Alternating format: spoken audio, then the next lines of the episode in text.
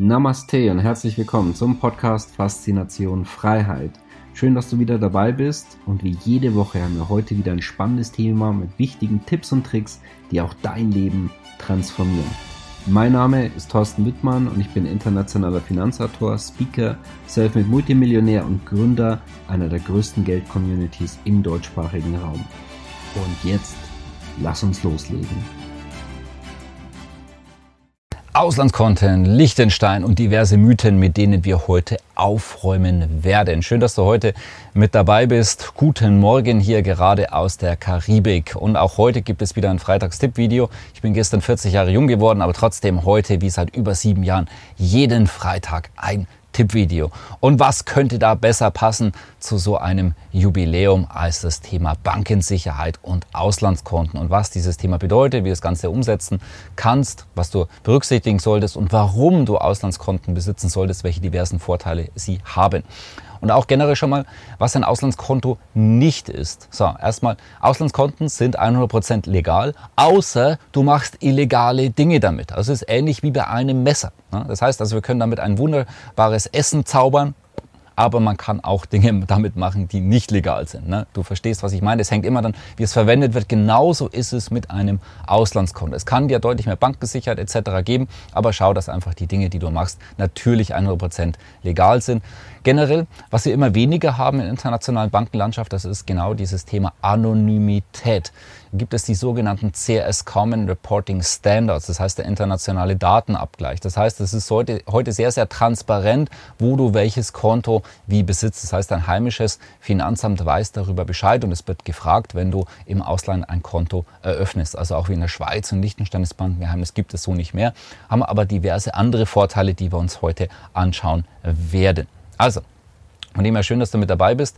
Wir starten gleich direkt und hier findest du einen Auszug aus unserer Auslandskonten-Praxisstudie, wo wir 19 konkrete Banken vorstellen, auch anhand mit Eigenkapitalquoten etc. Und da schauen wir uns mal ein bisschen was an. Und erstmal, damit wir die Sinnhaftigkeit von Auslandskonten verstehen. Also zunächst mal hier finden wir einen Artikel von NTV, die fassen zusammen das Ergebnis von einem sogenannten Bankenstresstest. Das ist jetzt vom September 22, deswegen auch sehr, sehr interessant, weil es ja vor Credit Suisse etc. war. Das macht es natürlich doch mal viel interessanter, denn in diesem Stresstest, ich persönlich würde es eher Kuscheltest nennen, denn wie wir hier auch sehen können, der Test berücksichtigte nicht die Zinsbände, nicht die Inflation und den Ukraine-Krieg, den lassen wir auch einfach mal weg. Also das ist dieser Stresstest. Test. Wie gesagt, für mich ist es ein Kuscheltest. Und bereits dieser sagt aus seitens der BaFin, wir gehen im Moment davon aus, dass eine mittlere zweistellige Zahl von Banken das Stress, Stressszenario okay, nicht überstehen würde ohne zusätzliche Kapitalzufuhr. Und wie hier auch der Titel sagt, BaFin befürchtet perfekten Sturm für Banken. Ja, und das ist auch das, was zum Teil ja bereits eingetreten ist. Und da kann natürlich jederzeit noch viel, viel mehr davon kommen. Ich sage nur Credit Suisse und diverse US-Banken.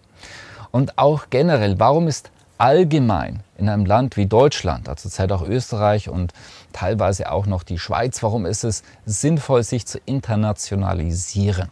Wir haben in Deutschland die höchste Steuer- und Abgabenlast der Welt, keine Unternehmerfreundlichkeit, zermürbende und undigitale Bürokratie, Kriminalitätsindex nur Platz 43, ja, Tendenz weiter sinken von der Qualität her, keine Top-Universitäten, drei Viertel der Auswanderer haben Hochschulausbildung. Also das heißt, Leistungsträger wandern ab. Die höchsten Strompreise der Welt, die wir eisern verteidigen und alles das, was irgendwie Sinn ergibt, abschalten und das, was keinen Sinn ergibt, das bauen wir aus. Ja, und dann eben auch Dinge, die zum Beispiel CO2 sind die, und funktionieren, die werden auch einfach abgeschalten. Drohende Deindustrialisierung, äh, eigentlich sind wir mittendrin. Dann schwache Währung mit dem Euro. Ideologie ist wichtiger als rationales Denken und Realitätssinn. Reinkommen Flüchtlinge, rausgehen die Leistungsträger. Klima über alles und jubelnd in die Klimaplanwirtschaft. Und Planwirtschaft hat äh, langfristig noch nie ein Jubeln bedeutet, sondern das Gegenteil. Die breite Masse wird es dann auch mal, wenn es zu spät ist, vermutlich wieder verstehen, aber dann haben wir vermutlich schon wieder ein System, das nicht so einfach wegzubekommen ist. Ne? So war immer wieder historisch und wer die Augen öffnet und solche Tendenzen sieht, ja, der ist im Vorteil und sich ja auch darauf vorbereitet. So, und deswegen ähm, auch dieses Thema Auslandskonten, auch mehr darüber hinaus, die wir in unserer Community ja sehr, sehr intensiv und ausführlich hineingehen, mit den wöchentlichen Tippvideos wie hier, aber auch mit vielen weiteren Dingen, auch internationalen Events. So, jetzt sehen wir uns mal an, warum möglichst viele Auslandskonten außerhalb der EU. Das ist jetzt ganz, ganz wichtig, dann versteht man dieses Thema nämlich viel, viel besser. Zum einen Streuung und damit Sicherheit. Du wirst doch auch nicht alles auf eine Geldanlage, also auf eine Karte setzen, sondern du hast wahrscheinlich mehrere Geldanlagen und gestreut. Warum dann nicht beim Bankkonto? Da kann es natürlich genauso sein, denn Banken können heutzutage aus dem Nichts heraus unsicher werden und ja, mehr oder weniger dann einfach verschwinden. Dann Banken können dein Konto plötzlich schließen. Es passiert öfter, als die meisten Menschen denken. Warum auch immer bekommst du einen Brief, hey, wir schließen Ihr Konto. Da steht auch nicht drin, warum, sondern einfach nur, dass es geschlossen wird passiert öfter als die meisten denken. Dann Länder verändern sich. deswegen auch bei Auslandskonten auch auf mehrere Länder optimalerweise streuen. Macht absolut Sinn. Dann Überweisungsblockierungen, zum Beispiel Krypto und Auslandsimmobilien. Das heißt, dass manche, manche sagen, ja, das Land überweisen wir nicht. Oder oh, was mit Krypto? Da kann es übrigens auch sein, Krypto, oh, dann können wir doch gleich mal das Konto schließen. Oh, das, ist, das muss ja unseriös sein und so weiter. Das ganze Bullshit, ähm, der da teilweise mitschwingt. Dann mehr Diskretion, wenn das Geld im Ausland ist. Wie wir gesehen haben, keine Anonymität, aber mehr Diskretion, weil der Finanzbeamte um die Ecke nicht einfach sagen kann, per Schnittstelle, ich schaue mir jetzt mal die, die Konten an, was hat er denn wie dort bei den Konten, bei der Sparkasse, bei der Reiber oder keine Ahnung, bei der Deutschen Bank, Commerzbank oder wo auch immer. Ne? Das heißt, du hast eine Hürde, du hast mehr Anonymität, aber du hast nicht die komplett komplette und volle Anonymität. Also diesen Unterschied verstehen. Aber es ist auch schon mal schön, wenn wir zumindest schon mal etwas mehr Anonymität haben. Das heißt, da kann nicht direkt gleich der Download gestartet werden. So, dann Kapitalverkehrskontrollen. Wenn jetzt zum Beispiel irgendwann mal klar wird, oh, das mit dem Euro, das Experiment, das hat auch mal wieder nicht funktioniert. Historisch hat ja auch kein Währungsverbund jemals irgendwie geklappt, aber dieses Mal ja ganz sicher. Wir sehen ja schon die ganzen Probleme und wie gut, dass auch der Euro äh, dasteht. Kann man am Wechselkurs auch äh, gut nachvollziehen. Ja, so, und dann kann es sein, dass sie dann irgendwann sagen, nicht, dass sie das System wirklich verändern und verbessern, sondern dass sie sagen, hey, die ganzen Mittelabflüsse, die wir übrigens bereits äh, teilweise sehen, ähm, dass die eingedämmt werden. Dann gibt es Kapitalverkehrskontrollen. Das heißt, du kommst dein Geld nicht mehr raus. Rein geht immer, aber dann nicht mehr raus. So, wenn dein Geld aber bereits im Ausland ist, ja, dann brauchst du es ja nicht mehr ins Ausland überweisen. Es ist ja bereits dort. Verstehst du? Das sind also Vorteile, die wir hier hat. Und wenn es dann irgendwann mal zu spät ist, dann kannst du vielleicht nicht mehr heraus überweisen. Sprich, es ist ein Geldgefängnis. Ja, und mehr Enteignungsschutz, weil kein direkter Zugriff seitens des Staates möglich ist. Das heißt, die können bei einer Vermögensabgabe oder, oder sonstigen Eignungen nicht potenziell sagen, bitte Konten einfrieren etc. oder das gleich einbehalten, sondern ähm, ja, es, ist, es gibt halt keine Weisungsbefugnis für, für die Banken dort im Ausland. Und das ist natürlich was vorteilhaft. So, also du siehst diverse und viele unterschiedliche Vorteile, die man auf den ersten Blick gar nicht sieht. Und deswegen machen Auslandskonten wirklich Sinn. Denn sonst droht ein Geldgefängnis. Ähm, der Großteil der Bevölkerung, die haben ein oder zwei Konten ja, und glauben, es ist ja alles gut. Und aus den genannten Gründen kann sich das wieder rächen. Das heißt, was ist die Empfehlung? Mindestens drei Konten, mindestens davon zwei Auslandskonten, gerne auch mehr. Du wirst im späteren Verlauf nicht bereuen, wenn du, wenn du mal zu viel Konten irgendwo eröffnet hast, sondern eher, wenn du zu wenig Optionen hast. Es kann halt sein, dass du allein schon wegen einer Einzelüberweisung das vielleicht irgendwie, ähm, ja, äh, dass ein paar Banken das gar, gar nicht machen wollen, weil Krypto dann geächtet wird oder sonst was und dann hast du einfach diese Option. Und wenn du dich, dich nicht vorher darum gekümmert hast, ja, dann ist das natürlich suboptimal. Also deswegen lieber zu viel haben als zu wenig. Wenn du mal 10 oder 15 hast, okay, da kann man es vielleicht auch irgendwann mal über, dann übertreiben. Aber nichtsdestotrotz, wenn du nur ein paar hast oder nur ein, zwei, dann kümmere dich wirklich um dieses Thema, um diesen Problemen vorzubeugen.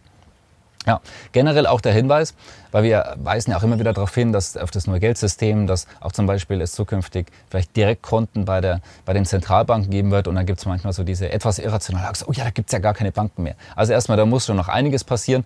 Äh, die, ba die Banken lassen sich auch nicht einfach die, die Butter vom Brot nehmen, also die wollen schon auch weiterhin doch existieren. Äh, da brauchen wir uns keine Gedanken machen, dass die dann auch darum ähm, kämpfen werden. Und auch dann, gerade im Ausland, die werden auch nicht so einfach ähm, verschwinden. Und da gibt es zum Beispiel seitens der EZB keine Weisungsbefugnis, dass es diese Banken da nicht mehr geben darf. Also von dem her einfach logisch rational denken und einfach vorbeugen. Wie gesagt, lieber ein bisschen zu viel Konten zu haben als zu wenig insgesamt. Das sollte deine persönliche Devise bei diesem Thema sein.